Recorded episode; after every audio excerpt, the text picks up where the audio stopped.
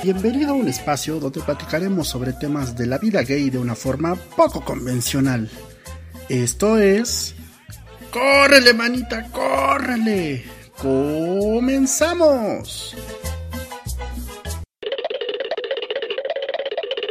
Hola, saludos a todos. Les manda un cordial saludo su amigo El Volti. En esto que es una nueva emisión de Córrele, manita, córrele. Aquí acompañado de mi querido amigo. Saluda amigo, por favor. Hola, buenas tardes. Soy su amigo Casi un oso. Y estamos aquí en una emisión más de Córrele, manita, córrele. Sí, esta emisión este, ha tenido, ha sido accidentada porque la teníamos que haber subido antes, pero tuvimos por ahí unos problemillas técnicos, los cuales nos dificultaron un poco el, este, el, poder, el poder subir el podcast, pero bueno, a final de cuentas, aquí le estamos echando ganas y pues esto ya está listo para que todos ustedes escuchen y opinen. Y bueno, pues el día de hoy vamos a hablar de un tema este, complicado, complejo, sí, pero pues lo vamos a tratar de una forma este, muy, muy suave por el momento, ¿no? ¿De qué vamos a hablar? Vamos a hablar de todas aquellas personas que viven dentro de la comunidad, y al referirme a comunidad hablo de todas las letras, este, las cuales eh, viven su sexualidad y incluso su, su desarrollo como personas de una forma muy diferente a lo que muchos esperábamos. Eh, o que estamos acostumbrados. Ojo, que estamos acostumbrados más que nada los chavos de hoy en día. Eh, es muy común escuchar hoy en día el preguntar que si ya saliste del closet o este o que cómo lo hiciste, ¿no? Pero se han preguntado ustedes cómo es la vida de estas personas que realmente nunca han salido del closet, pero llevan una vida que refleja lo contrario. Sí, porque es una permanencia, no es lo mismo lo que estamos acostumbrados. Casi estamos acostumbrados como que todos salen del closet la mayoría y pues es la plática común, todo es muy sencillo, la mamá de tal persona conoce a la pareja de la otra, se llama muy bien entre suegra y yerno, y etcétera. Pero hay otra vida que es aquellos que permanecen todavía en el closet. Mucha gente los tiene o los considera cobardes, pero creo que también tienen razones válidas. Y se los digo porque en mi caso personal, yo salí hasta los 31 años. Digo, entonces, no que tenías 22. Menos, no, hasta en mi vida pasada. O sea, yo salí a los 31 y realmente empecé a, a, vivir mi sexualidad. Digo, es por, conozco por ya que estamos en confesiones. pero tanto fue mi afán de, permanecer en el closet o, o, de sentir que no debía pertenecer a esta comunidad. Que mi, la, mi primer relación sexual fue hasta los 26 años. Entonces no, y digo, porque hay unos que todavía pasa tiempo, sobre todo aquellos que, o sea, viven en su casa en esa, metidos todavía como que en ese mundo. Y ahorita en tiempos de pandemia más, ¿no? En tiempos de pandemia más, entonces, digo, se entiende que el que mucha gente quiera permanecer ahí. Digo, yo tuve, yo tuve ya la, eh, no el valor, sino tuve, las, se prestaron las circunstancias para que yo pudiera salir y que conocieran en mi casa cuál era realmente mi, sexualidad, ¿no? Mi preferencia. Digo, yo, pues yo muchas veces planeé incluso por años, eh, planeé una vida, porque yo me acuerdo que decía, voy a llegar hasta los 26, eh, bueno, todavía, ¿no? Este, no, yo, tenía planeado, por ejemplo, eh, desde los 18 años dije, tengo que presentar. Yo tuve novias en la secundaria porque sí las tuve, digo, Sí, o sea, lo que es la diferencia, tuve mucha suerte. Qué asco, mi cielo precioso, qué asco. Déjame, que luego me gusta ser medio tortis. o sea, tuve suerte, digamos, y eso, eso me facilitaba que en mi casa no se dieran cuenta. O el hecho de que pues, yo sí llegué a llevar novias a la, a, la casa, no me quedaba a dormir con ellas, obviamente. Yo era un caballerito. Pero yo tenía como planeada esa vida de decir, tengo que vivir como que en cierta libertad hasta los 25. Después me tengo que buscar a alguien a quien poder platicar y casarme, pero pues era lo que venía difícil para mí porque dije, tengo que planear de tal manera que pueda vivir esa vida doble, ¿no? El, o sea, el reprimir lo que me agrada y crearme una personalidad que se, adecuara a, a esa vida que ahora iba a llevar. Mira, dijiste algo bien importante. Dijiste una vida doble, ¿no? Que es lo que muchas personas que se encuentran en esta situación viven.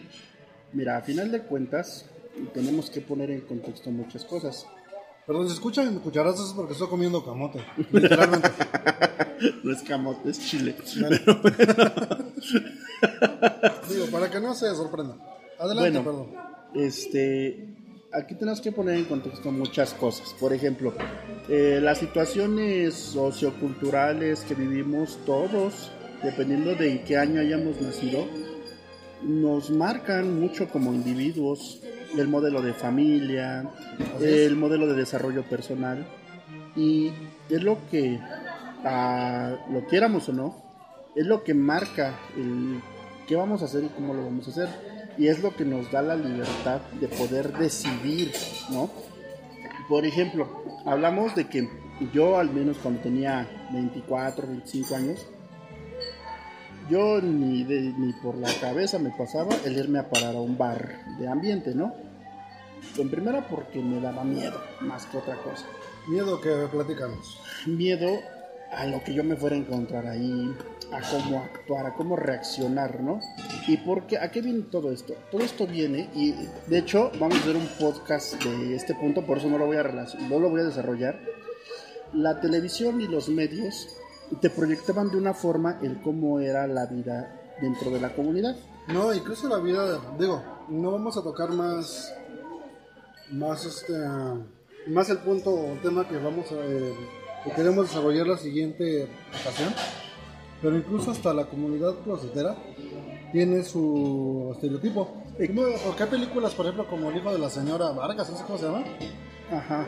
O los programas de Mujer Casos de la Vida Real.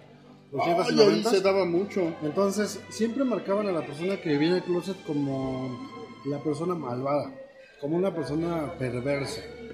Porque hasta, Eh, eso también lo tenían como... Más, como- más bien era porque la homosexualidad en específico, porque fíjate que al menos, otra vez vuelvo al punto, ¿no? Lo vemos desde nuestro punto de vista solo de hombres. Este, nos toca solamente ver cómo es el trato hacia los hombres, pero incluso las mujeres este, la- lesbianas y tenían un estereotipo, ¿no? De qué era lo que se esperaba de ellos Sí. si crecían como personas de ese tipo. Entonces, quieras o no, el ver todo, el que todos los medios de comunicación te bombardearan con eso, te hacía dudar de realmente qué es lo que ibas a hacer y qué te ibas a encontrar en esos lugares, ¿no? Ya cuando llegabas a ir a bares o a antros en los que encontrabas a pues, toda la comunidad, te dabas cuenta que todos tenemos una historia. Ujú. Y ahí era muy interesante porque a mí me tocó muchas veces platicar con señores de más de 40 años que a veces te decían, es que pues yo soy casado. Sí. y te quedabas así de, ay, güey, ¿y qué hace aquí, no? Pero es por esa razón de no salir del closet. Ahora, hay dos razones o dos formas de no salir del closet. Una es en la que tú dices, este, pues la sociedad y mi familia me piden que yo sea de una forma y como así fui educado lo voy a cumplir. Entonces cumples tu rol social de tener una familia, un trabajo, estudiar, casarte Sí, creas una personalidad que se Pero- adecuada a, la- a lo que te requiere la sociedad. y, des- y tiempo después cuando ves que tu vida, di- diciéndolo desde un punto de vista, ya es plena, pues empiezas con, co- ¿cómo lo llamarían? Con tus deslices, ¿no? Ujú. Y pues son todas esas personas que a mí en algún dado momento me tocó conocer. Y después tenías el otro lado de la moneda. Otras personas que no salían del closet, pero que decidían no llevar ese tipo de vida. Sí. Por eso es que se soltó esa este, frase de soltero y maduro. ¿no? ¿Por qué? Porque te empezabas a encontrar con hombres. Er- Era más, era más estereotipado hacia los hombres que hacia las mujeres. Porque poblacionalmente es más, es más fácil que tú veas a una mujer siendo soltera que el que ya sea adulta a que veas a un hombre ser soltero y ser Oye, adulto. aparte una mujer es como decir, ah, pues no se casó por fea. Así. Sí, o sea, así de feo como se oye, a lo mejor esa es la razón, ¿no? Pero te das cuenta que no, o sea, tanto de los dos lados, eran personas que decían, a ver, yo no voy a salir del closet, o sea, no me voy a, no voy a representar lo que la televisión y los medios dicen que debo de ser, pero sí quiero tener una vida sexual plena. Quiero, quiero disfrutar lo que yo soy. Entonces, estamos hablando, y ahí es donde a lo mejor, y no a lo mejor, creo que es ahí donde está mi caso. Personas que pueden o no vivir con este, una pareja, este, personas que tienen amistades de la comunidad, que tienen un círculo cercano de amigos que son de la comunidad, pero nunca han dicho ante su familia, su trabajo, incluso ante muchos de sus amigos de tiempo, sus preferencias sexuales.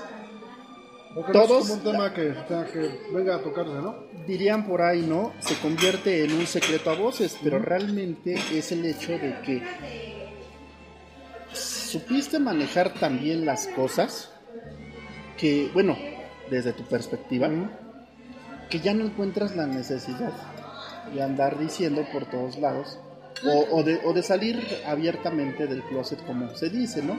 Eh, y, y, digo que es mi caso porque yo, por ejemplo, yo nunca he hablado con mis papás de mis preferencias sexuales, pero pues... ¿Se dan cuenta? nunca he llevado una novia a mi casa, siempre estoy con mis amigos, este, los que han sido mis parejas pues han ido a mi casa, se han quedado ahí uno o dos días. Digo, porque está como que muy raro que tu amigo que se queda tres semanas a y casualmente ese amigo no tiene novia tampoco. Somos chicos muy saludables, ¿no? Este. No, pero es, la realidad, ¿no? Entonces, ¿qué sucede? Tu familia se pone a veces. Ahí, ahí entra un papel al reverso, ¿no? Tal vez tú cumples con lo que tu familia espera de ti, pero no, no en totalidad. No. No llegas al punto del matrimonio, de casarte. ¿Por qué? Porque eso es lo último que a lo mejor tus padres esperan de ti. Pero mientras vean que eres una buena persona, este, que no, haces los casos, pero sí, bueno, que no haces daño a nadie, este, ellos aceptan lo que eres y lo que haces. O no buscan más allá de lo, no es que tanto haces, no buscan más allá de. Y prefieren hacer caso omiso, sintiendo que pues todo está bien, ¿no? Sí, porque independientemente de todo, nunca falta la tía o el tío, ya sabes, que está en la fiesta y te, empieza a preguntar, ¿no? ¿Cuándo te vas a casar? ¿Y la novia? ¿Y la novia? ¿Tienes hijos? Ah, porque a mí se da mucho eso. ¿Tienes hijos? Eso me lo han preguntado a mí muchas veces y no sé por qué. Ah, a mí también, pero gracias. Perdón, es que estoy acá comiendo, ¿qué? Este, este un chile. Chile. chile. Entonces, esos son, esos son los puntos que estábamos tocando. Porque de verdad que vivir en un closet sí tiene sus. ¿Cómo se llama? Tiene su grado de dificultad. sí. Digo, porque es, es eh, decía eh, Volti, es, es, es, una parte como eh, la que él menciona, que es como un secreto a voces o sea implícito, ¿no? Es una persona de cierta edad que pues nunca ha presentado una novia en su casa, eh, nunca lo ves rodeado de mujeres, siempre con hombres chistosos. y está la otra parte que son aquellas personas que deciden permanecer porque... No, número, número uno, el punto que le toca a la sociedad, el cómo se estigmatiza, y a otras incluso por seguridad propia. Porque he sabido casos de personas que sus papás les dicen, el famoso, prefiero, que, prefiero tener un hijo muerto a tener un hijo puto, no por la palabra. Pero hay gente que hasta por seguridad pues, ves que viven así, es que viven así. Incluso la familia lo sabe, o sea, está implícito, les consiguen esposa, les consiguen novia, eh, les planean como que esa vida ante la sociedad. Y esa gente es la que está todavía peor reprimida porque están como bajo esa mira constante, ¿no?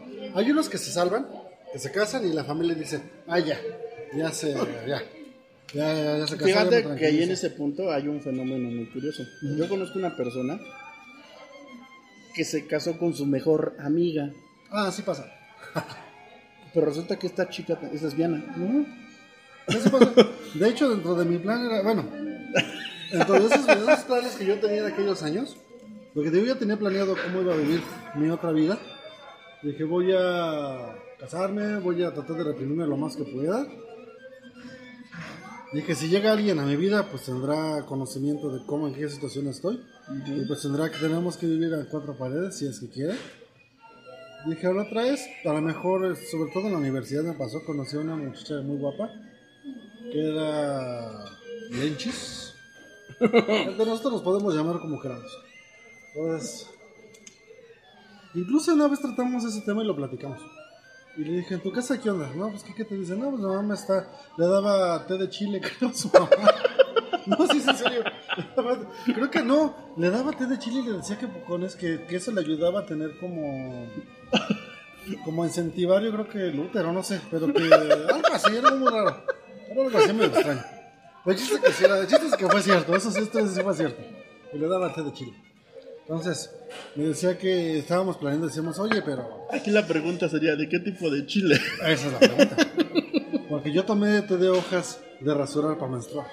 Entonces, entonces yo eh, platicaba con ella y le decía, pues vamos a planear, mira, te salvas tú, me salvo yo, todo el mundo feliz, yo te dejo andar con quien quieras, yo ando con, con quien quiera, pero hubo una cosa que a mí me detuvo, la verdad, y, y fue así como decir, entre nosotros no tenemos bronca porque no estamos dañando a nadie, el hecho de que sean dos personas juntas, pero ya cuando vino el tema así como que de los hijos y todo esto, a mí me marcó como un poquito más porque fue como el decir, yo personalmente no me siento con la capacidad eh, nerviosa, ¿no? ¿Cómo se dice? La capacidad emocional, Emocional.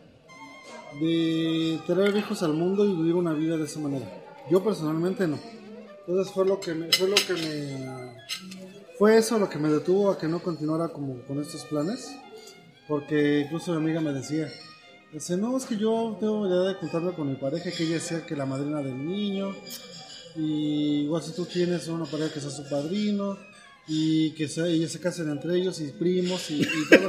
O sea, como una familia, pero como que, o sea, como que una familia modelo ante la sociedad, pero secretamente era pues que tu tío o tu papá anda, no, tu papá anda con tu tío, tu mamá anda con la madre, con la madrina.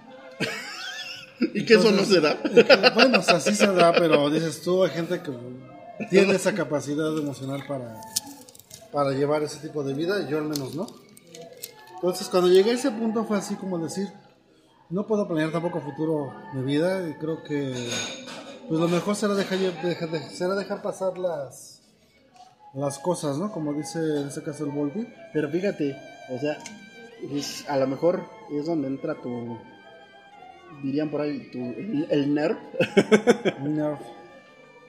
Imagínate, si hay hombres heterosexuales que tienen más de una casa, Ajá.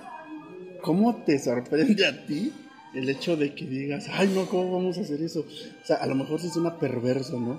Pero lo plantas a la situación real, lo que hay en vida, y te das cuenta que es algo tan, que se da tan regularmente. Sí. Digo, eh, eso es lo que voy. Yo no estoy poniendo en tela de juicio ni- ni bajo lente a nadie. Pero yo personalmente no tendría esa esa capacidad emocional como el de estar ya dando, inventándole una vida a un hijo mío. Yo no lo haría. No, no, no, yo no. Perdón, hijas. Loditas. Este, yo no llegué a ese punto. Entonces, este. Perdón. eh, yo no llegué a ese punto. Y por eso entiendo la dificultad de esas personas que en determinado momento deciden vivir bajo ese armario. Y yo no, y, no- yo no entiendo por qué se les critica. A ver, hemos hablado muchas veces que debemos como no juzgar. Ese fue el tema incluso de los, del primer podcast, del episodio alfa, en el que no debemos estar como juzgando a nadie. O sea, no, se está mal visto juzgar a las twins, está mal visto ju- juzgar a los osos. Pero cuando se toca el tema de closeteros, yo no veo que haya como una especie de de filtro. Veo que es como que todos parejos contra ese tipo de, de- de vida, pero tampoco entienden lo que viene detrás de eso. Se los decía muchas veces por seguridad, mucha gente no lo hace. O sea, porque estaba viendo eh, apenas un reportaje de una mujer que se denomina Lucero Ajá. y estuvo metida en el narco. No ella como no ella como parte de los traficantes, sino en el aspecto de Como buchona. no, no, no, fue peor porque su familia se, su familia no la aceptó y fue tanto el hostigamiento que incluso el papá el papá la abusó de ella y el abuelo abusó de ella y la familia ella no sabía que la familia sabía de esto hasta que ella les, les confesó una vez que el maestro de su escuela había abusado de ella entonces sus papás le dijeron sí está bien para que te transformes en mujer y fue cuando ella dijo, es que él también, mi abuelo también, mi padre también. Sí, sí lo hacíamos y todos sabíamos que, que eso pasaba. Porque era la forma que te queríamos arreglar. Pero ahí estás hablando de un contexto social. No, no, pero lo que voy es, ella se escapa a Estados Unidos y se encuentra un narco que primero le iba a ayudar. De tal que este hombre empieza a abusar de ella también. Y en el narco se decía que las mujeres que están involucradas en el narco tienen que ser curadas. Ah, cabrón, eso como Entonces la forma de curarlas pues es abusar de ellas. Hasta que le agarren gusto. Qué loco. Entonces, Pobre gente. entonces imagínate, eso es a lo que voy. ¿Cuántas, cuántas personas por, o hasta por seguridad no, no, no salen del closet? Ya ni siquiera es por el miedo al que dirán. Porque eso pasa a un segundo plano. Es la seguridad, ya es por seguridad incluso físico de tu propia vida, del porque no Y- puedes y, salir. fíjate que sí, porque a lo mejor los chavos, y así lo digo abiertamente de hoy en día, pues tienen una, un núcleo familiar más tolerante o con una mentalidad más abierta, que cuando hacen, salen del closet o cosas así, ya no hay tanto problema porque sus papás No. entienden, ¿no? Porque a lo mejor ellos ya vivieron algo relacionado con, vieron una mala experiencia y no quieren que su hijo o su hija tenga esa experiencia. Sí. Además de que, pues, aparte de las personas que son compulsivas, también tenemos a las que están bien fumadas de la cabeza, como esos que dicen, les preguntas, oye, ¿y qué va a ser niño o niña? Ah. "Eh, no, es que él cuando crezca lo va a decidir. Digo, perdón, no es que yo me, no, no, no nos metemos como en ese tema, que lo tocaremos después. Digo, no, no lleg- no llegamos a ese nivel de modernidad, ¿no? No, no, no, exactamente. No, aún no llego a ese nivel de modernidad. Digo, no soy quien para, para determinar si está correcto o no. Digo, personalmente yo, yo digo, todo, todo, todo lo que yo manejo es de manera de un punto personal. Sí, o sin necesidad de buscar que se linche a nadie. O sea, Bueno, a lo que yo voy es que, pues, Aclaramos primero antes de que de repente nos hagan todos los podcasts de, de Conapred y los demás. No estamos en contra del de la ideología de género. Aclaro. Bueno. Simplemente no hemos llegado a ese nivel de modernidad. a lo que yo voy es que a lo mejor si, por ejemplo, si hablas ahorita de una persona que en edad tenga 50 años, lo cual quiere decir que él hace 35 años más o menos estaba descubriendo su sexualidad. Ujú. Él es- tenía que ser completamente reprimido porque o se convertía en lo que la sociedad pedía que se convirtiera o, o definitivamente no era aceptado. Sí. Nosotros ya venimos de un contexto donde la aceptación aumentó un 15%, por así decirlo. Sí, de hecho, sí. No es lo mismo hace 10 años, la verdad. Hoy en día podríamos estar hablando de que hay, incluso a pesar de todo lo avanzado que esté en la comunidad donde vivimos, haya un 50% de aceptación de las personas de la comunidad. Pero aún en estas fechas hay comunidades donde sigue siendo muy mal visto el que Sí. tú tengas una preferencia sexual distinta a la que todos comúnmente conocen. Y ahí es donde hablamos de la seguridad, ¿no? Sí. Porque entran esas ideas que a veces ni siquiera es la iglesia católica, sino, perdón, pero ya son, no- diría mi padre, son otras sectas. No, Pero, no, espérame, no, espérame, déjame acabar- déjame acabar de hablar. Ajá. muchas veces eh, apoyados por el contexto religioso, buscan la forma como que de componerte. Y va desde estas benditas terapias de conversión que son una de las aberraciones más grandes que hay. Yo pasé por una de esas y les luego les contaré qué me pasó.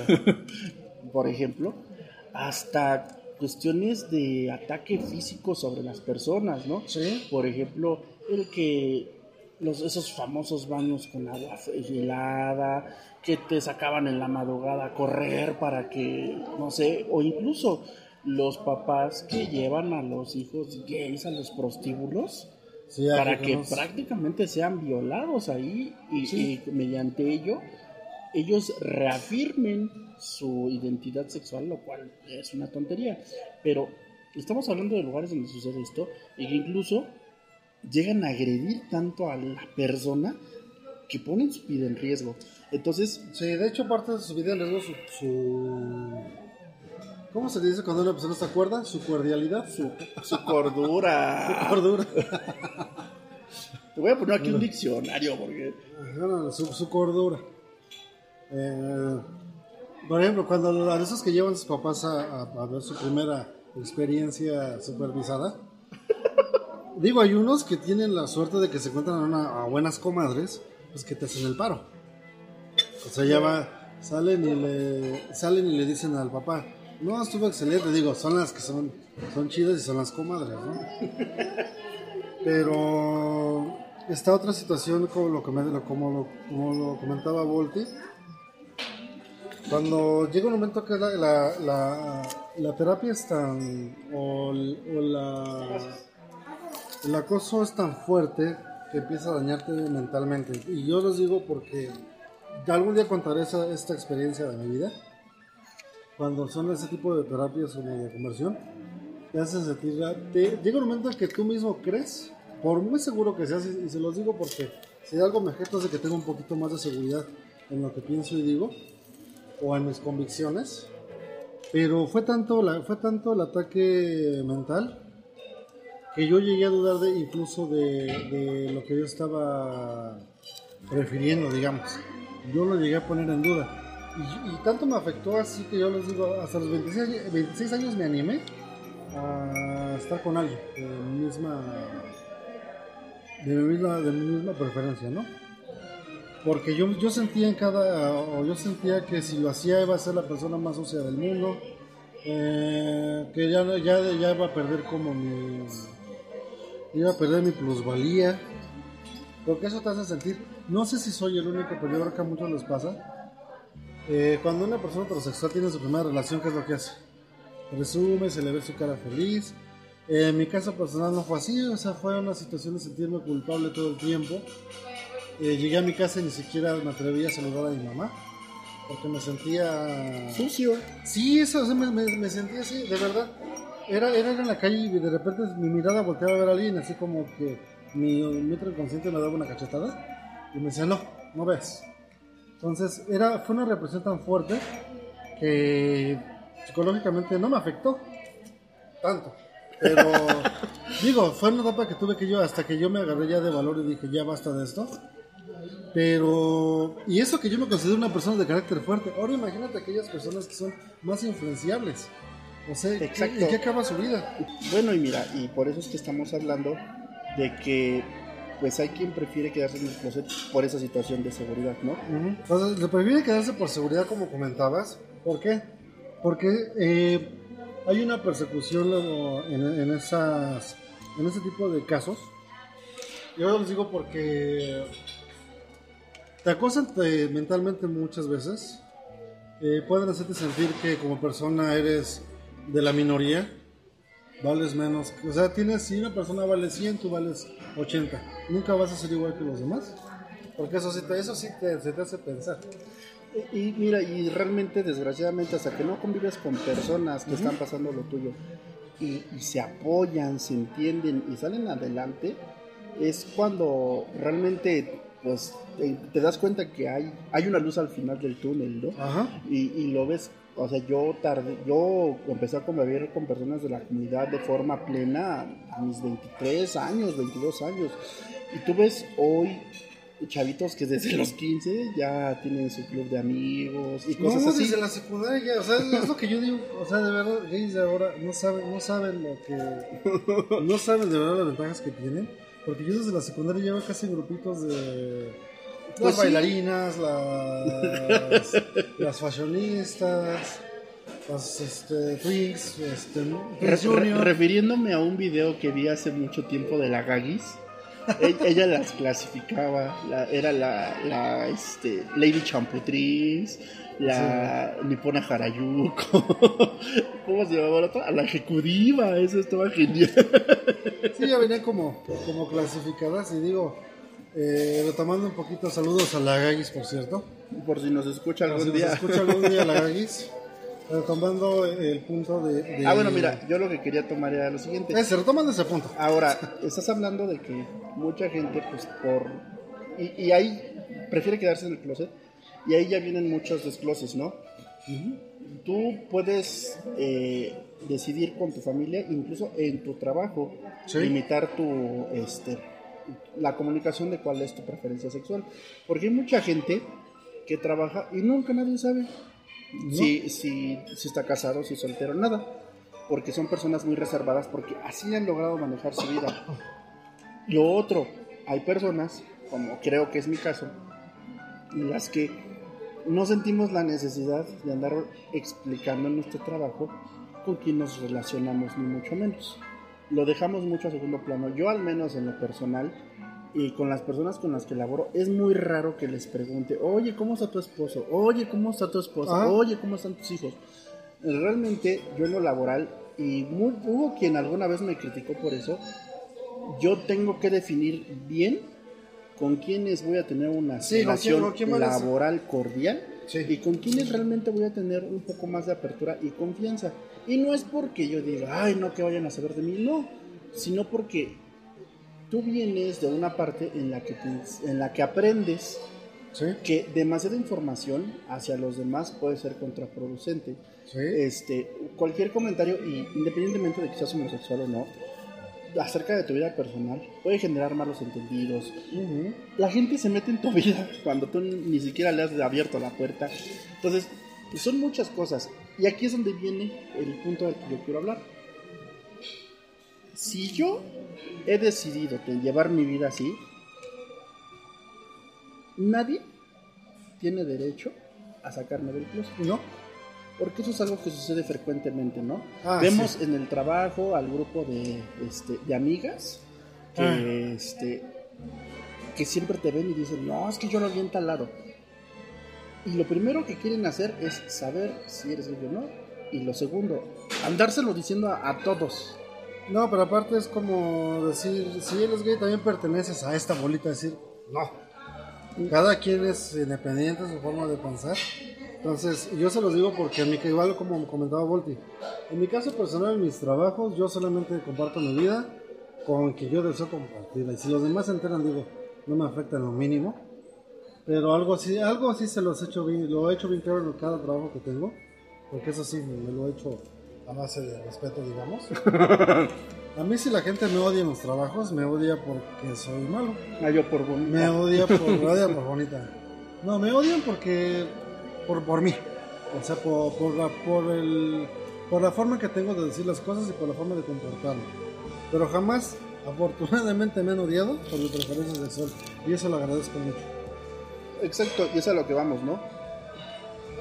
Y en todo caso, independientemente de tu relación laboral o incluso de tu relación familiar, sucede lo mismo, ¿no? Sí. Tienes un primo o un vecino o alguien que es de la comunidad y en cuanto se enoja se siente con todo el derecho de empezar en una actitud tonta de decir lo voy a exhibir Sí, y realmente, pues nadie tiene derecho. Miren, por ejemplo, nosotros platicábamos el otro día de lo que eran los medios de televisión ajá. este, en los años 80, 90. En ese, en ese tiempo, las figuras, las que eran las estrellas de las casas televisoras, eran personas que eran extremadamente cuidadas. De hecho, mm, muchos de los comunicadores o artistas que hay en televisión que ahorita que tengan más de 40 años de Sí. edad, incluso hasta de 50, porque ya son personas mayores, tú no sabes nada de su vida. No, porque no se han dedicado como a... No, a- aparte de que no se han dedicado a difundirla, No, no, pero aparte muchos han sido protegidos incluso por, la, por exacto, muchos son protegidos porque son imagen. Entonces, cuando estás trabajando en una época donde lo más importante es la moral, pues tienes que cuidar la imagen de esas personas. Sí. Entonces, pues muchos lo ven de forma mala, pero muchas de estos eh, conductores o artistas realmente tenían posiciones muy fuertes porque tenían relaciones con directivos de las diversas empresas que pues igual, ¿no? Eran gays o, tenían, o tenían, personajes, eh, no sé si recuerdan a ese Sebastián Ligarde. Hoy me suena el nombre, pero no lo recuerdo. Ah, es un guarajillo. Eh, salía en la, en la, telenovela de Quinceañera con ah, sí. Noriega. Ya, ya, me él, era, él era el personaje villano de la telenovela que abusaba de la protagonista. Y es gay. Entonces, y, entonces y él lo decía, pues tenía que tener cierta imagen. Bueno, pero estás hablando de actuación. No, no, no, pero lo que voy es, tenían que proteger su imagen de tal manera que cómo es posible que aquel este el violador fuera gay aquel violador chacal de Nesa porque así se denominaba fuera gay entonces, eh, exacto. Entonces, tenemos que en pláticas que tú llegabas a tener con personas mayores, me refiero cuando yo tenía 20 años, a personas de 40 años o así, ellos te platicaban a veces que cuando iban a ciertos bares, ellos habían visto ahí a muchas muchos artistas, ¿no? Yo no les creía hasta que Espérate, Ajá, y muchos era porque les gustaba lo que encontraban ahí en cuanto a espectáculo y cosas así. Y había otros que iban porque era el lugar donde se esparcían. Y hablaban de hombres que llegaban y siempre estaban rodeados de hombres. Y de mujeres que llegaban y siempre estaban rodeadas de mujeres. Y te decían nombres con punto y seña, dónde los veían, cuándo, a qué hora, o sea, todo. Y como dice casi un oso, ¿no? Tú decías, ay, no puede ser. ¿No? Sí, hasta que no lo ves. Y, y, se volvían verdades a voces, pero tú decías, si todos lo saben, ¿por qué no se dice? Era porque eran personas muy protegidas y ahí hablamos de que ellas vivían en el closet en ese punto. Sí. Y afortunadamente para ellos estaban tan ligados a figuras de poder que era extremadamente complicado poder revelar algo de ellos en un medio público porque era condenar tu carrera. No, pero y no vamos lejos, estamos hablando de tiempos actuales. Digo, no voy a mencionar a Javier Alatorre. Ay, mi novio. Del que, ¿tú, ¿Tú conoces cómo se llama la esposa de Javier La Torre? No, no. Voy a, voy a buscar cómo se llama la esposa de Javier La Torre. Eso me refiero, digo. Hay cosas tan evidentes. Yo no estoy diciendo nada de Javier La Torre, pero hay cosas tan evidentes. Mira, o, por ejemplo, ¿no? regresando al punto de que nadie tiene derecho a sacarse del closet, vamos a referir al escándalo que hizo Yolanda Andrade. Andrade, cuando con esta Monserrat Oliver en su programa de, ¿cómo se llama? El Mollo. Ándale, ese de Mollo, algo así. Disculpen que no recuerdo el nombre. Cuando hace un año, creo fue, que ellas salieron y declararon abiertamente su, este, sus preferencias sexuales en el mes de la marcha, salieron con su bandera y todo, pues eh, ya no fue tan mal recibido como hubiera sido en otra época, ¿no? Hace 10, 15 años las hubieran satanizado y corrido de la televisora. Pero, Sobre todo a Monserrat Olivier, que es tan guapa, también me hace dudar. No, y es que Monserrat Olivier es de esas, eh, de esas, de esas mujeres que tú la ves y... No, y representa esa, esa feminidad de los, de los modelos de los, de los 80 y 90. Una mujer alta, con porte, que jamás se pasaría por la cabeza que estuviera enamorada de otra mujer. Entonces, tenemos estas dos figuras que salen del closet y de repente, entre entrevistas y todo que le hacían a Yolanda Andrade, ¿no? Cuestionándole su noviazgo con Pablito Ruiz. Ah. No, mi Pablito Ruiz. No, pero... Esa era la comedia más grande de la, del, año, cuando salió. Mi, mi, Pablito Ruiz. No, pero mi Pablito Ruiz yo era su fan en los ochentas. Creo que desde ahí empezaron a pensar en mi casa cosas raras. Pero yo era fan de Pablito Ruiz cuando tenía como 8 años. bueno, este. No, pero la telenovela no era con Pablito Ruiz, era con Cristian Castro. No, Yolanda Andrade, hay una foto en una revista de notitas musicales. Ah, perdón, o de, no, pensé que hablabas de, de TV y novelas. No, no, no, no, Tuvo una telenovela Cristian Castro. No, no, no. Yo me refiero a una revista donde salían los dos casi casi con suéter de colegio. Ah. De, ay, un, un hermoso romance están haciendo, algo así decía la nota. Entonces, pues, llegas a ese punto. Entonces, a Yolanda Andrade le empiezan a cuestionar muchas cosas y en una de esas, no sé si lo hizo porque lo quiso hacer, si lo hizo como un arrebato ella mencionó su relación amorosa con Verónica Castro. Verónica Castro, una de las figuras más representativas de Televisa en Sí. los años 80 80, sobre todo 80 y 90. y 90 y de repente exponerla de esta forma Sí, porque era un boom. Sobre todo por todas las, las romances que tuvo Verónica Castro, entre ellos Omar Fierro. ¡Ay, Omar Fierro! Oye, ¿tú te pareces a Omar Fierro? No creo, pero. ah, Omar Fierro, si me estás escuchando, todavía te espero. Bueno, te pareces más a Rodrigo Murray. Pero, pero bueno, regresando al punto. Regresando al punto antes de que empiecen con que Rodrigo, Rodrigo. O sea, sí, había muchas historias de que Verónica Castro tenía cierta, a- a- se la había visto en ciertas reuniones con Ana Gabriel, Sí. con Daniela Romo. Yo no lo creía, eso es lo que estamos hablando. Son cosas que eran como que se contaban, pero. Como ella tenía esa, esa figura o esa imagen, lo que decía de Monserrat Olivier, es la imagen de la mujer que. Exacto. Entonces, por más que te contaban esas historias, decías tú, no. Y que de repente, y, y de hecho así era muy sabido en el medio que Yolanda Andrade había sido novia de Verónica Castro. Entonces ya cuando se dice esto de forma directa, Ajá. por la persona de la que se ha oído hablar muchas veces, pues dices, ¡ay, qué fuerte, ¿no? Porque a final de cuentas, el hecho de que Yolanda Andrade haya decidido salir del closet y, expresar libremente su sexualidad, No le da, no le da derecho de No. exponer a las parejas que tuvo que no vivían abiertamente su sexualidad. A lo mejor se habla de una chica con la que tuvo un noviazgo que también era lesbiana abiertamente, y dices, bueno, no hay ningún problema. La chica está asumida y tiene... Y, y- Sí, porque dices, a final de cuentas no va a afectar. eh, No la va a afectar no- a ella. No va a afectar a ella porque no va a ser lo que sorprenda. Simplemente dices, ah, anduvo con ella, no, no pasó de ahí. Pero ya el sacar a una persona, como en este caso Verónica Castro, porque no es solo sacarla a ella, es, es sacar a una. No, no solo la figura de la actriz, es la figura tal vez de la mamá, porque a final de cuentas también es una mamá, tiene dos hijos. Es la figura de hermana, es la figura de hija. Y son diferentes circunstancias por las que ella decidió lo mejor vivir así. Exacto, sea por decisión propia, sea porque el papel que ella en el que se desenvolvió en ese momento le exigía ser una figura este, de moral muy establecida, no sé, muchas cosas. Pero no les da derecho de hacer eso. Mira, incluso yo, hasta cierto punto, admiro un poco a Horacio Villalobos. ¿Quién es porque- Horacio Villalobos? Ay, ahora resulta. Porque él sabe muchas cosas de mucha gente. Y a veces nos dice así como que en forma de rumorcitos, ¿no? Ah, sí. Pero él- él- Los personajes. Pero él, y al menos que me equivoque, o que no lo haya escuchado, yo que sepa, él, independientemente de eso, nunca ha sacado a una persona del closet. No, no, no oficialmente. O sea, hace burlillas o sí. Y digo, yo soy la persona más retroviral, ¿no? ¿Cómo se dice cuando Dios sabía? Retrovir. Este, no, ¿cómo, cómo ret- retro... Esos son medicamentos, hija. No, ¿cómo se llama cuando... eh? Soy el retractor.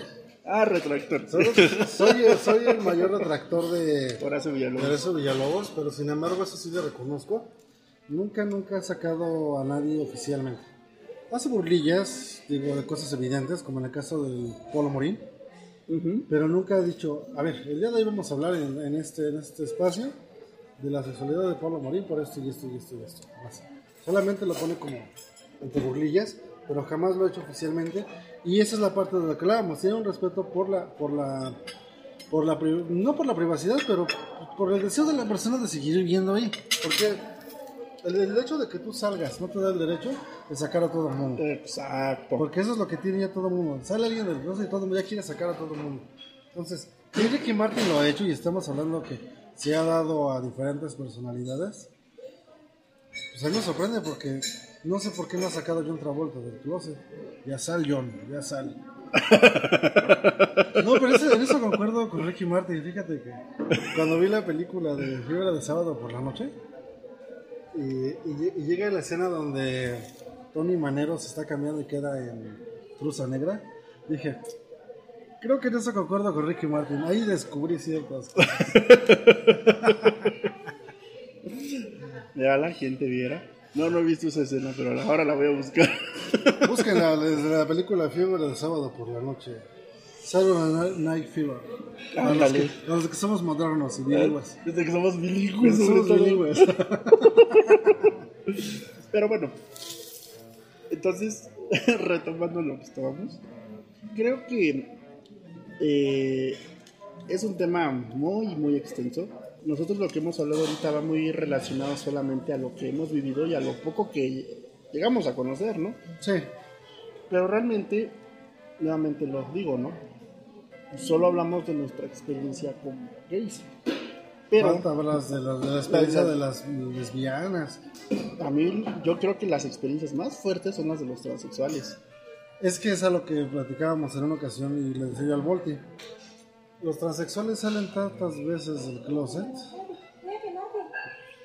que es... eh, sale primero en donde? Su casa. Primero como... ¿Como qué? Como gays. Después de eso tienen que salir como afeminados. Después de... Porque entonces pues, pues, sus papás les han de decir... Sí, está bien que seas gay, pero no seas como los que se pintan. Y aquellos con el maquillaje aquí en la mano. y ya con el, con el, este, con el, con el, Con el necesario en la con el rímel en la mano. con el, con el pincel en, la- en- en el ojo, ¿no? Entonces salen otra vez como menerados. Y luego viene otra salida de closet donde ellos dicen, es que yo quiero ser mujer. Luego sale la otra salida, que es decir, sí quiero ser mujer, pero con accesorio. Entonces, esa, esa es una experiencia que yo creo que, independientemente de que yo no tengo muchas amistades trans, no sé por qué no me quieren. Ay, ¿por qué será? pero pero yo les he respetado mucho eso y eso sí se los, eso se los reconozco. Que la verdad salí tantas veces del closet y ese valor para salir a la calle el primer día con peluca y, y zapatillas del 15, no creo que sea sencillo. No, yo no lo creo. Mira, por ejemplo, yo sigo mucho y de hecho este, le mando saluditos a un youtuber que se llama La Coloreteada. Este, Pero ese no es trans, ¿o sí? no, espérame. Ah, Él, este, no, bueno, a lo mejor es travesti porque sí hace un personaje que es La Coloreteada. yo le mando saludos a la Gagis. Espérame. Eh, yo, yo lo sigo desde hace muchos años. Y en alguna ocasión, él, no recuerdo en qué año, a la marcha de donde él vive, él iba a ir completamente como mujer, o sea, iba a ir de vestida, como se dice comúnmente. Lo que él platicó después de haber ido a la marcha era que él dio cinco pasos después de salir de su casa ¿No fue cuando lo... y él se quiso regresar corriendo porque le dio un pavor Pues sí, imagínate. que sus propios vecinos lo vieran así y a lo mejor no es una cuestión de aceptación. Es la bendita incógnita de cómo van a reaccionar los demás. Por mucha seguridad que tú tengas, lo que dijo este, casi uno fue un principio, ¿no? Las chicas trans y chicos trans yo creo que son los más atacados en, esa, en ese aspecto. Sí, la verdad sí. Y, y de repente ella enfrentarse a eso, dice que empezó a caminar y dijo, ya no me puedo detener. Sí. Se fue a la marcha, estuvo muy feliz, pero yo me quedo con esa parte de su video en el que él decía que cuando salió, él dio cinco pasos y él se quería regresar corriendo a su casa. Entonces, retomando lo que mencionas de la coloreteada, creo que hay una pequeña enseñanza Ajá. y que tal vez tendré que aplicármela en, en toda la vida. Y, y guárdensela bien porque dice, fíjate que sí me entró ahorita ese mensaje, de- me entró ese mensaje, muy bien.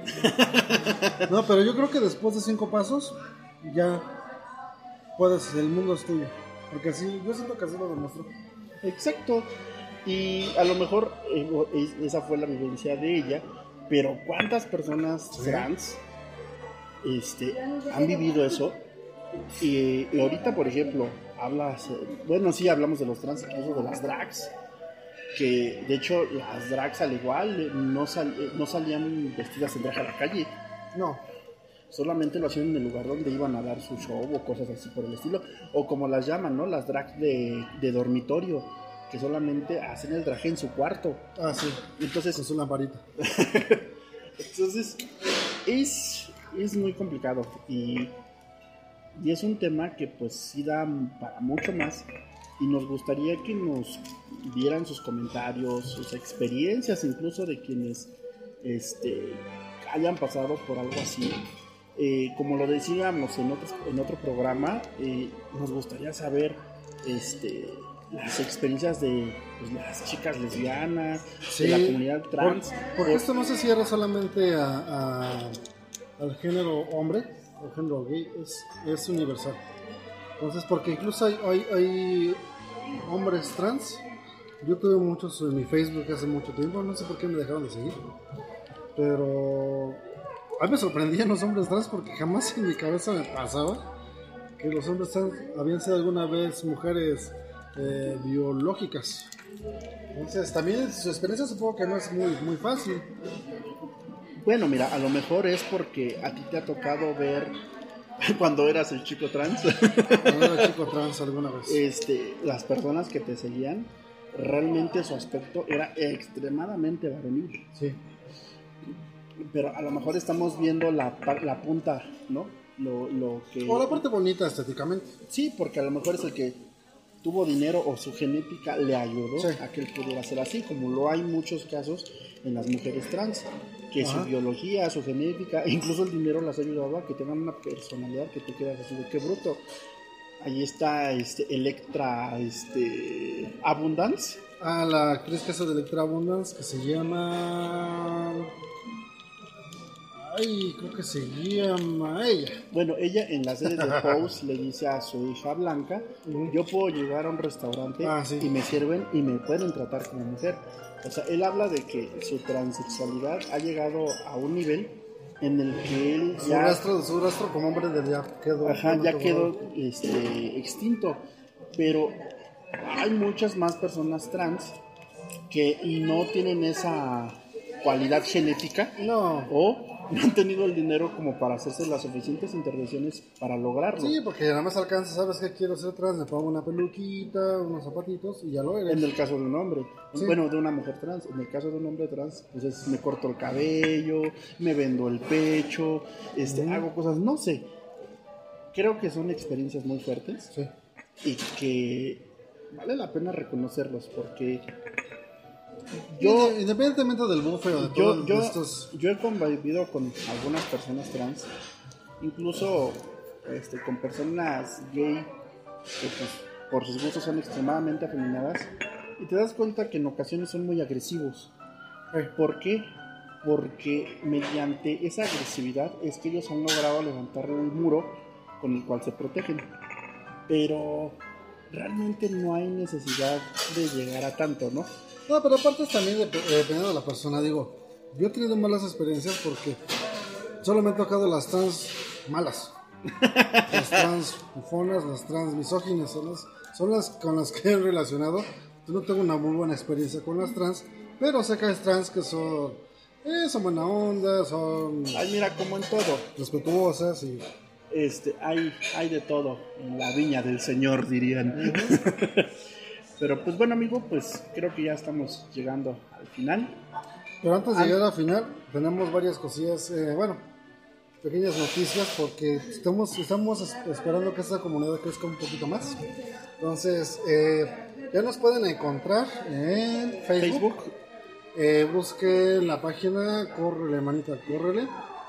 Ahí pueden dejarnos sus comentarios, sus sugerencias. Todo lo leemos, no crean que es así como que aparece y me hago que no lo veo. Todo lo leemos, ahí los esperamos también. Eh, tenemos nuestro canal en Spotify. En Spotify ya Próximamente estamos, este, vamos a lanzar el canal en YouTube. Mientras con logotipo, pero después ya nos conocerán o ya nos verán interactuar en vivo. Sí. En la cosa que se llama, ¿cómo? Skype. Ah, vemos, hay, muchas opciones porque Skype nos, nos jugó una mala, nos hizo una mala jugada. Ya habíamos tenido por ahí un programa perdido que algún día aparecerá. Pero sí, los esperamos ahí en, la página de Córrele Manita, Córrele en Facebook. Déjenos sus sugerencias y de verdad, si quieren compartirnos algún testimonio, adelante. Métanse en sus cuentas troll, no es necesario que metan la, la, no es necesario que metan la real. Si quieren, si quieren compartir algo, eh, quieren que toquemos algún tema en específico. Ese, ese, espacio queremos que sea para todos, no solamente es el Volti y casi unos, es un espacio que sea abierto hacia toda la gente. Aquí no vamos a discriminar, Digo, a veces mis comentarios serán un poco lascivos, Lascivos. dejémoslo así. Pero eso no, eso no representa o no quiere decir que yo quiera que haya violencia. Digo, pero en este programa trata tratamos de ser lo más inclusivos posibles, menos en el lenguaje porque no estoy acostumbrado a decir todes. Y el día que lo hagas te voy a dar una cachetada. Y deja- entonces, no estoy acostumbrado a decir todes. Eh, pero queremos mm, que esto crezca de esa manera, que no nada más exclusivo de dos locos en, una, en, un, en un celular, un micrófono. Bueno, nadie sabía que estábamos grabando con un celular hasta que lo dijiste. No estamos Gracias. grabando con un celular, nada más dije, en dado caso de que llegue el momento. Bueno, ya que diste nuestro hermoso comercial, dinos, ¿cuál es tu conclusión acerca de este tema? Pero ese el tema es, es- es como yo les decía, amiguitos. Número uno, si una persona está en el closet, déjenla ahí. Si no quiere salir, tiene sus razones. Y se los decía desde el primer programa, o segundo, no me acuerdo. Ya saben cómo sé que se me va todo. Es como decíamos, si respetas a las vestiditas, ok, no les aplaudas, pero tampoco les avientes piedras. En el caso de los closeteros, amigas, pues no lo saques del closet, pero tampoco lo estés señalando. Si no quiere salir, déjalo, sabe por qué vive ahí. Si Sí. tú quieres salir y que todo el mundo sepa que eres la flor más bella del ejido, se te aplaude. Si una persona está ahí por seguridad y porque está protegiendo algo, también es aplaudible. Esa es mi conclusión. Que empezamos a respetarnos hasta con los closeteros, es lo que decía. Porque son, la persona, la- son los más atacados y nadie dice nada ahí. E- Exacto. Bueno, yo no iba a usar esa palabra de closetero, pero... Es que, oh, bueno, es que tengo un amigo que algún día lo voy a traer a mí, se llama este Closencio Armario. Nos puede compartir mucho de esa, de esa, este, de ese tema. Nuestro amigo Closencio Armario, un día lo voy a invitar. Bueno, pues yo a qué conclusión llego a que pues todos hemos decidido qué tipo de vida vamos a llevar eh, y al igual y qué forma vamos a expresar nuestra orientación sexual, ya sea pública o no. Y que pues tenemos que respetarlo, ¿no? Y si a veces no estamos tan de acuerdo con lo que la persona quiere hacer de su vida, pues si no nos parece, miren, hagámonos a un lado y sigamos nuestro camino. Así de sencillo. Porque tampoco es válido obligar a una persona a hacer algo que no quiere. Mm, Y ahí, fíjense, ese es un punto que no tocamos. Hablamos de muchas personas que empiezan a vivir su, su sexualidad fuera del closet porque alguien más no lo motivó, sino casi lo, Lo obligó. obligó. Así de que si no te vienes conmigo, te va a pasar esto o el otro, o shalala Sí, tenemos que tener ese nivel de respeto. A final de cuentas, todos sabemos el camino en el que estamos y por qué estamos ahí. Y en el momento en que quieramos dar un paso hacia un lado, hacia el otro, hacia adelante o hacia atrás, solo nosotros lo sabemos y va a ser nuestra elección y va a ser nuestro error. Y al igual, no arrastremos a las personas hacia, hacia lo que yo quiero que sea. Porque al igual, si yo vivo una vida de closet y quiero andar con una persona que está fuera de él, no la puedo obligar a meterse conmigo. no, obviamente. Tenemos que llegar a un consenso y buscar un punto donde los dos nos sientamos seguros y nos sientamos tranquilos. Y aparte, nada más como tema adicional. eh, recuerden que salir de closet es una decisión. Y como toda decisión, quien hace la decisión sufre las consecuencias. Es que no podemos decidir por otros, porque cuando yo decido por otro, yo tengo la decisión, pero no quiero sufrir las consecuencias. Entonces, cada quien es, hace su voluntad. Si yo decido, yo sufro mis consecuencias, ¿sales? Muy bien, bueno, pues ya por último vamos a mandar saludos. Este, les agradezco a todos aquellos que me estuvieron mandando, ya sea mensajes de, por Messenger, por WhatsApp, incluso este, en mi página de Facebook, dándome sus opiniones, sus buenos deseos, sus críticas. Se los agradezco mucho. Todo lo que ustedes nos eh, digan, pues lo vamos a tomar muy en cuenta para este, el avance de este proyecto. Este, mando un saludo a mis amigos los friquiñores que me regañaron en, en su programa, en su podcast, escúchenlos. Este, ¿Por qué te regañaron? porque no dije, porque en el capítulo alfa Ajá. dije en un podcast al que me invitaron y era el Ah, de ellos. pues, Pues paguen. ¿Quieren- ¿Quieren menciones? Paguen. Entonces, yo, no, les, es cierto. yo les decía este, que pues no nos sabía si tenía autorización para hablar de ellos Pues sí, por eso- libremente. yo por eso le dije al, al Volti, los priquiñores. ¿sí? Aquí, no, aquí no- aquí no se violan derechos de autor. Priquiñores. Un Bueno, a los priquiñores. A mis amigos los friquiñores les mando un saludo y eh, escúchenlos. Ellos se encuentran igual en Spotify, así como friquiñores. ¿De qué habla su podcast? Pues todos los temas frikis que se puedan imaginar, pero hablados por señores. Bueno, hablado por señores. Pero aparte, eh, esperemos que algún día en un futuro hagamos un. ¿Cómo? un crossover. Un crossover. Son cinco contra dos, pero no. Aguanta hasta seis. Entonces, es un reto, es un reto que les hago a los friquiñores. Ya que nos quieran invitar o quieran acompañarnos, adelante. Este, sí, amigos, aquí ya saben, tienen las puertas abiertas, esta es su casa y este y pues bueno, veamos este qué surge después. ¿A quién le quieres mandar saludos tu amigo? Yo voy a dar saludo en, especial a, a la Gaguis, porque es amiga mía en, en Facebook. Eh, se me hace una persona muy talentosa. Es de las drags que son como que empezaron a, a hacer sus videos graciosos. Se me hace muy, muy ingenioso. A mí me encanta su video en la cancha de fútbol. Todos sus videos son muy buenos. Bueno, saludos a, a- a mi querida amiga La a nuestros amigos de Facebook, de la grupa oficial, en Twitter al Clan Trans. Eh, y bueno, hablando de Twitter y de Instagram, eh, a mí me pueden encontrar en Instagram como casi un oso, también en Twitter. Ahí los espero para que me den follow. Y Te den un follow. me dan un follow después de lo que vean que está ahí. E igual me encuentran en la página de Facebook como Cristian, C-H-R-I-S-T-I-A-N. V Godoy, así me encuentran. Cualquiera que me quiera agregar, adelante, estamos ahí. Y de verdad esperamos sus, sus comentarios próximamente que hagamos el canal de YouTube. Va a estar mucho mejor, más vamos a estar más cerca de ustedes. Vamos a estar todas las noches a sus habitaciones. Diego, obviamente con su permiso. Ahora sí que más cerca de ti. Más, eh, estaré más cerca de ti. Y pues, por mi parte, antes de ceder el micrófono a nuestro querido Volti, eh, les agradezco mucho su atención. Y de verdad espero contar con ustedes la siguiente emisión de este programa radiofónico mágico. ¿Cuál radiofónico? Es un podcast. Radio, radiofónico mágico, pues, eh, cómico musical. Déjame.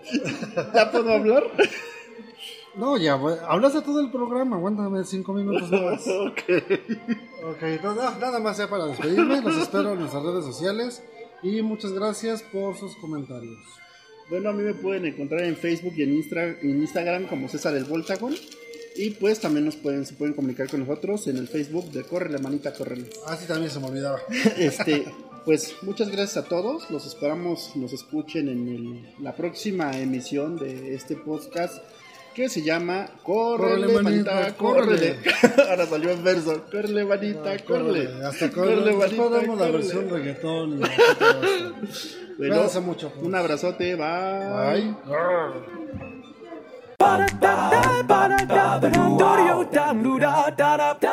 Fucking bullshit. Fucking bullshit. Fucking bullshit. Holy shit, oh fucker. Fucking bullshit.